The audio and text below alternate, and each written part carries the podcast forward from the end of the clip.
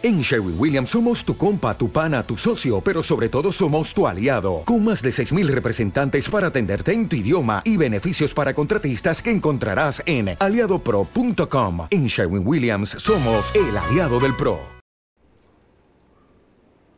Saludamos nuevamente a nuestros apreciados hermanos y continuamos con esta segunda entrega de nuestra serie de estudios sobre la carta del apóstol Pablo a los tesalonicenses que estamos aportando para el fortalecimiento espiritual de nuestra iglesia, sus hermanos, anciano Franklin Álvarez y quien les habla, Ernesto Ramírez, ancianos de nuestra iglesia Templo Bíblico Central de Puerto Plata.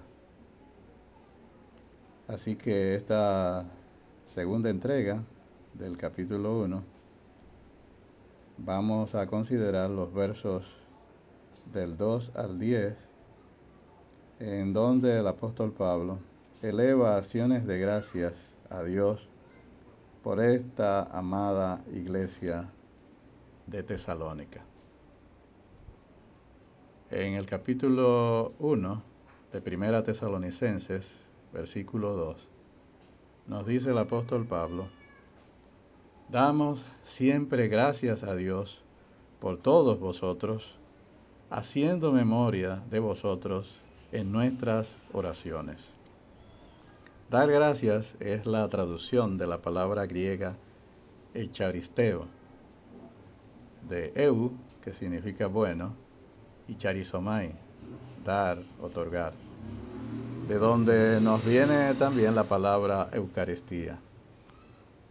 Nos llama la atención que esta palabra es la que utiliza el apóstol Pablo cuando relata lo que había recibido del Señor. Nos dice en 1 Corintios capítulo 11 versículo 24, porque yo recibí del Señor lo que también os he enseñado que el Señor Jesús, la noche que fue entregado, tomó pan y habiendo dado gracias, Eucharistea, lo partió. Una de las cosas por las que precisamente la ira de Dios se revela desde el cielo contra los hombres es que habiéndole conocido a Él, no le glorificaron como a Dios, ni le dieron gracia Echaus Distesan, Romanos capítulo 1, versículo 21. Más adelante les dice el apóstol Pablo a los tesalonicenses, en primera tesalonicenses capítulo 5, versículo 18, den gracias a Dios en toda situación, porque esta es su voluntad para ustedes en Cristo Jesús según la traducción de la nueva versión internacional. A los colosenses, el apóstol Pablo les dice en Colosenses capítulo 4, verso 2, Perseverad en la oración, velando en ella con acción de gracias. Analizando este último texto, observemos el énfasis en la oración en esta primera frase de este texto. Perseverad, del griego proskatereite, es un verbo que significa persistir, ocuparse, concentrarse en una cosa. Este verbo está en tiempo presente, en modo imperativo y en voz activa. El presente de este verbo sugiere que es una acción continua, el modo imperativo indica que no es una sugerencia, es un mandato. Esto no significa que orar sea todo lo que debemos hacer durante todo el día, pero sí significa que nuestra devoción a la oración debe afectar todas las cosas de nuestra vida. Decía H.A. Ironside, lo siguiente respecto a la oración. Y cito, la oración es, en verdad, el aliento vital del cristiano. Es la vida del hombre nuevo. Uno nunca tendrá una experiencia cristiana feliz y triunfante si descuida este ejercicio espiritual. Uno nunca podría estar físicamente bien y fuerte si se encierra en una habitación en donde nunca penetre el sol y donde el aire puro es desconocido. El alma solo florece en una vida de oración. Esto nos dice este apreciado hermano, pero ya con el Señor, sus escritos. Aún seguimos apreciando sus enseñanzas. La segunda frase del texto que citamos arriba dice, velando en ella, es decir, en la oración, con acción de gracias. Velar significa mantenerse despierto, abstenerse de dormir y así poder mantenerse alerta, vigilante y listo para enfrentar el peligro o cualquier emergencia. Significa ser rápido para percibir y actuar. El Señor Jesucristo les dijo a sus discípulos en Mateo 26, 41, Pelad y orad para que no entréis en tentación. El espíritu de la verdad está dispuesto, pero la carne es débil. Y nos dice también el apóstol, con acción de gracias. Aquí nuevamente tenemos la palabra Eucaristía. Esta palabra Eucaristía expresa gratitud, aquello que nunca debe estar ausente en ninguna de nuestras oraciones. Esto es, Eucaristía, el reconocimiento agradecido de las misericordias pasadas, que digamos, como dijo David, bendice alma mía Jehová y no olvides ninguno de sus beneficios, en el Salmo 103, 2, el reconocimiento también agradecido de las misericordias presentes, las misericordias que recibimos día a día, y el reconocimiento también de las misericordias futuras, esas misericordias que aún faltan por ser derramadas en la vida de nosotros, la iglesia de nuestro Señor y Salvador Jesucristo. Y a propósito de la oración y de este mandato de dar gracias en toda situación, es decir, den gracias a Dios en toda situación porque esta es la voluntad para ustedes en Cristo Jesús, como citamos en 1 Tesalonicenses 5:18, preguntamos, ¿estamos dándole a nuestro Padre Celestial gracias también por esta pandemia? Algunos podrían pensar que esto es exagerar demasiado, pero pensemos en cuántas, en cuántos corazones hoy no hay más sensibilidad a la palabra de Dios producto de esta pandemia. ¿Cuántos espíritus enaltecidos han tenido hoy que reconocer que son menos que nada delante del Dios altísimo, producto de esta pandemia? ¿Cuántos de nosotros hemos podido autoexaminarnos y darnos cuenta que hay, y sin lugar a dudas, en nuestros corazones muchos pecados sin confesar. ¿Cuántos de nosotros hoy estamos también valorizando la importancia de la comunión de la iglesia que tanto quizás menospreciamos? ¿Cuánto de nosotros hemos comenzado a apreciar la importancia de la oración? ¿Cuántas o cuántos hemos echado de menos la cena del Señor, donde venimos a darle las gracias al Cordero que fue inmolado?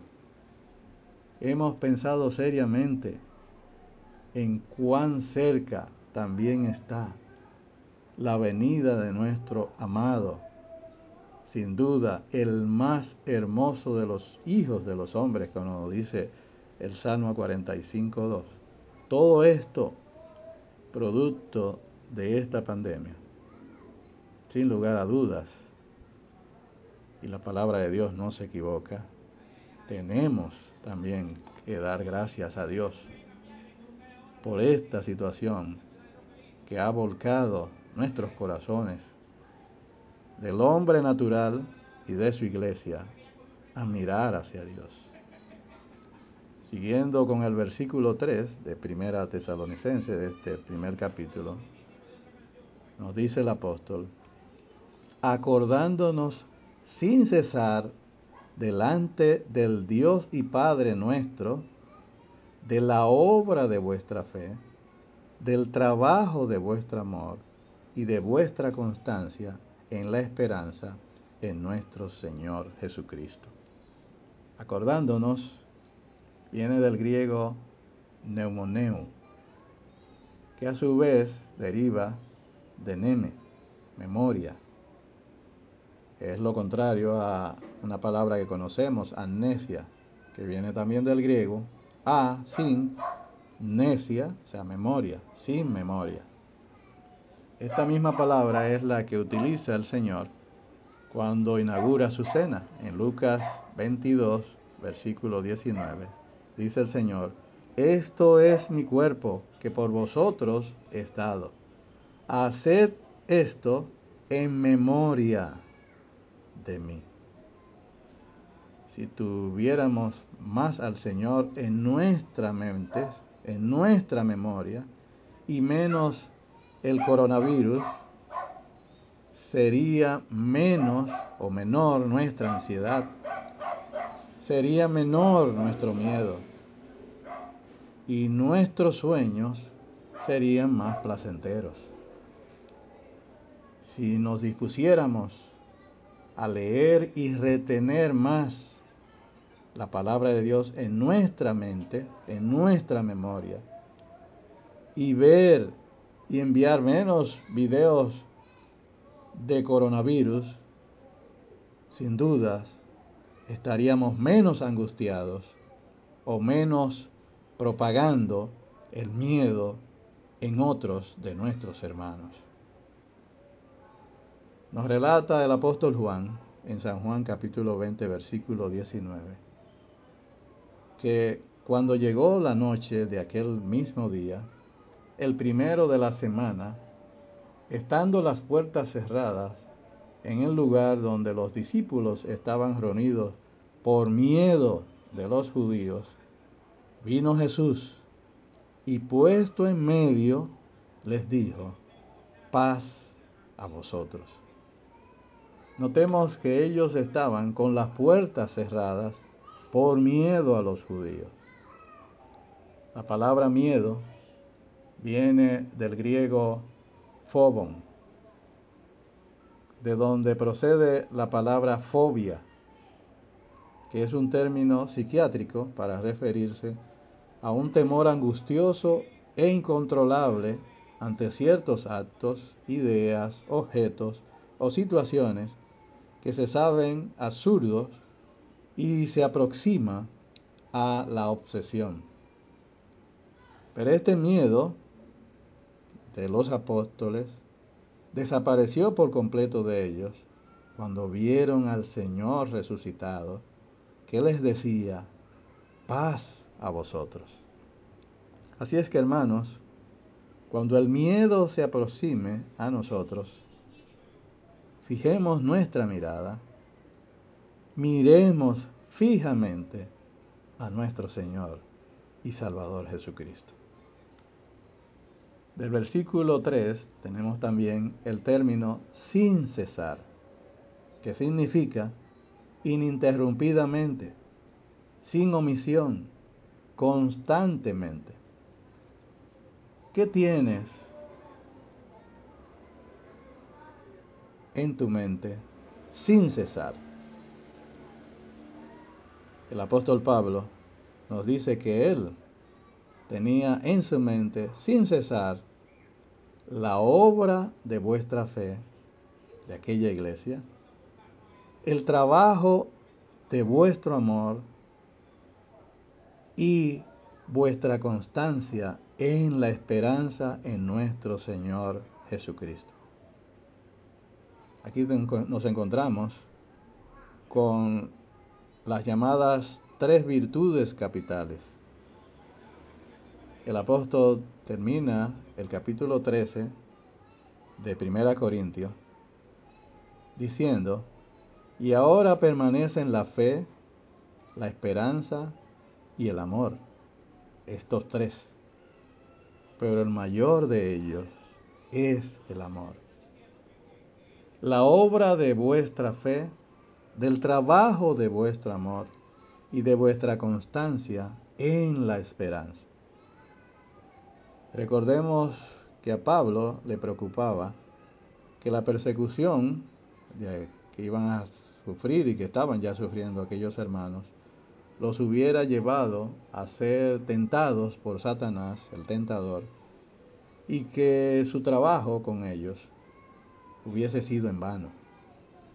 Pero con el regreso de Timoteo y las buenas noticias que les le trajo, su espíritu se eleva con alegría y acción de gracias por lo que abre esta carta dándole gracias a Dios por las noticias, las noticias, las buenas noticias de esta iglesia respecto a, a su obra de fe, su trabajo de amor y su constancia en la esperanza. Porque estos tres signos indicaban claramente que su trabajo entre ellos no había sido inútil ni infructuoso, sino que eran santos auténticos, como lo demostraba su fruto, obra, trabajo y constancia. Evidencias claras de que aquellos hermanos poseían un genuino carácter cristiano. Quiera el Señor, hermanos, que se nos pueda, que se pueda decir de nosotros lo mismo. La fe aquí no era algo escondido dentro de ellos y que solo Dios conocía, sino que era una fe que se mostraba en buenas obras, como nos dice también Pablo en Efesios capítulo 2 versículo 10, porque somos hechura suya, creados en Cristo Jesús para buenas obras, las cuales Dios preparó de antemano para que anduviésemos en ella. Que seamos también conocidos por nuestro trabajo de amor. Pablo le dice a Filemón, en Filemón versículo 5, solamente un capítulo, porque oigo del amor y de la fe que tienes hacia el Señor Jesús y para con todos los santos. Filemón parece ser la clase de hombre que cualquiera de nosotros quisiera tener como amigo. Era un hombre de amor y de fe. Después de todo, el amor por los hermanos es la mejor evidencia de la fe en Cristo Jesús. El alcance doble de la vida de Filemón lo podemos ver hacia arriba, es decir, a Cristo Jesús, y hacia afuera, hacia sus hermanos. Nos dice Gálatas 5:6, porque en Cristo Jesús ni la circuncisión vale algo, ni la incircuncisión, sino la fe que obra por el amor que seamos también, hermanos, conocidos por nuestra constancia en la esperanza. Constancia, del griego upomone, significa literalmente permanecer bajo presión. Puede ser traducido también como resistencia, aguante. Esta constancia es sostenida por su esperanza. Se cuenta que cuando Alejandro Magno comenzó sus campañas militares de conquista, dividió todas sus posesiones entre sus amigos Y alguien le dijo, pero no te guardas nada para ti. Y él respondió, oh sí, lo guardo. He mantenido mis esperanzas. Un hombre puede soportar cualquier cosa, siempre que tenga esperanza. Ya que tener esperanza significa que no camina hacia la noche, sino hacia el amanecer. Así que concluyendo esta segunda entrega, nuestros apreciados hermanos, nuestra exhortación es a que mantengamos nuestra esperanza en el Señor bien en alto. Sin lugar a duda, nuestra salvación es hoy más cercana que cuando creímos, como nos dice el apóstol Pablo en Romanos 13, 11. Y como también nos dice un hermoso himno de nuestro himnario, himnos y cánticos del Evangelio, el himno 510. Viene otra vez nuestro Salvador. Oh, que si fuera hoy. Que el Señor nos bendiga ricamente.